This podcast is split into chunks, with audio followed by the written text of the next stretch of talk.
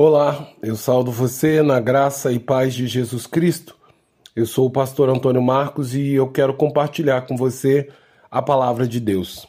Na certeza de que essa palavra ela é poderosa para edificar, para abençoar e fortalecer a sua fé em Jesus Cristo. Por isso eu quero continuar refletindo com você na devocional Apóstolo Paulo, Vida e Obra. Hoje no título O ódio dos homens versus a bondade de Deus. No texto que se encontra em Atos, capítulo 21, do verso 23 ao 28, que diz: Faça, portanto, o que vamos dizer. Estão entre nós quatro homens que voluntariamente fizeram votos. Leve esses homens, participe da cerimônia de purificação com eles e pague as despesas deles, para que, para que rapem a cabeça. Assim, todos saberão que não procede a informação que receberam a respeito de você e que, pelo contrário, você vive de conformidade com a lei. Então Paulo, levando aqueles homens no dia seguinte, tendo purificado com eles, entrou no templo. Quando já estava por findar os sete dias, os judeus que tinham vindo da, da província da Ásia ao verem Paulo no templo, alvoroçaram todo o povo e o agarraram, gritando: Israel, socorro! Este é o homem que por toda parte anda ensinando todos a serem contra o povo, contra a lei e contra este lugar. E ainda introduz até gregos no templo e profana este recinto sagrado. Por mais que a perspectiva de Paulo fosse, sobretudo, aquilo que deveria acontecer em Jerusalém, fosse muito ruim, Deus mais uma vez manifestou sua bondade e graça para com a vida do apóstolo dos gentios, pois quando ele chegou em Jerusalém, foi recebido com grande alegria por todos os irmãos da igreja de Jerusalém, de forma que, através daquele ato de bondade, pôde ver a irmandade, o vínculo de amor e fraternidade que existe dentro da Igreja de Cristo.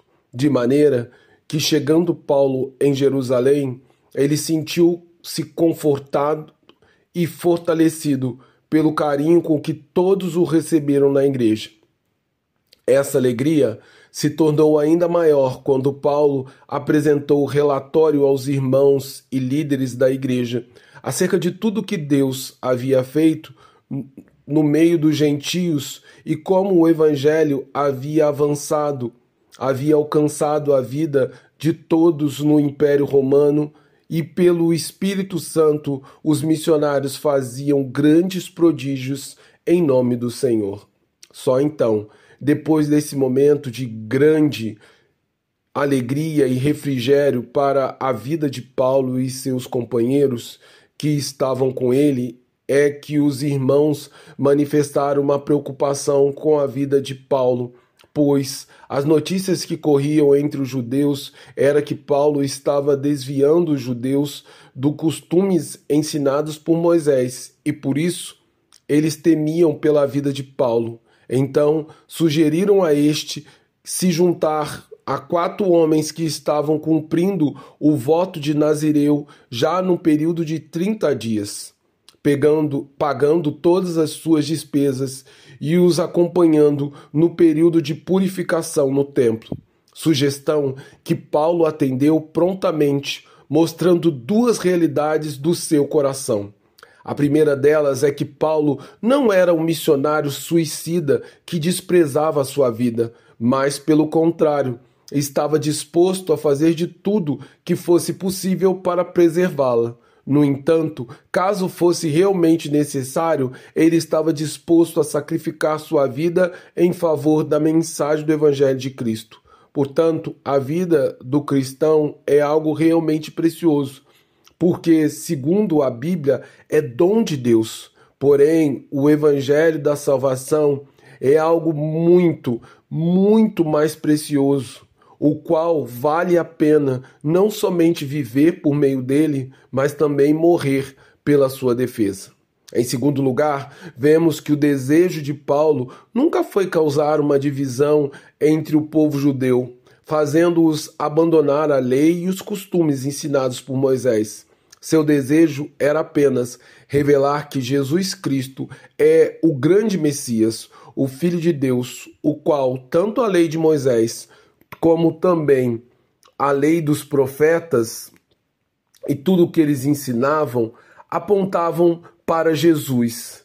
Nele reside a plenitude do próprio Deus e sem ele ninguém, nem judeu nem gentio, pode obter a salvação. Assim, Paulo desejava mostrar para os judeus de Jerusalém que ele ainda seguia os ensinamentos de Moisés e, por isso, participou do período de purificação durante sete dias e, esses, e, todo, e todos esses dias indo no templo.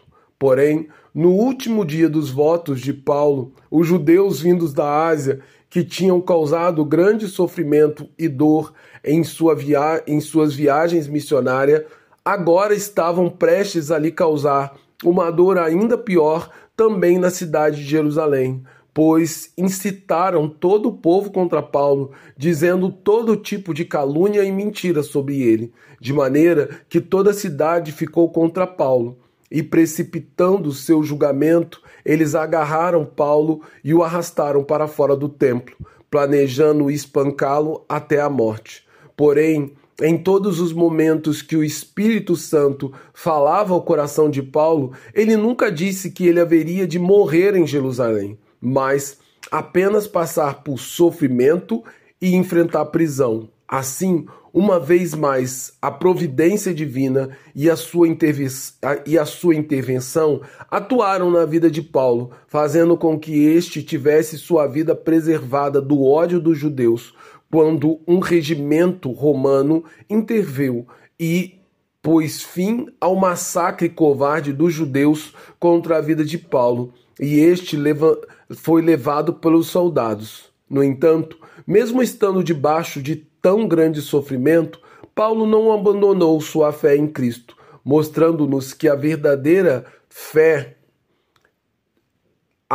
é aquela que nos é aquela quando nós seguramos no arado e não podemos olhar para trás e muito menos abandonar o chamado e o ministério que tem, Deus tem para a nossa vida.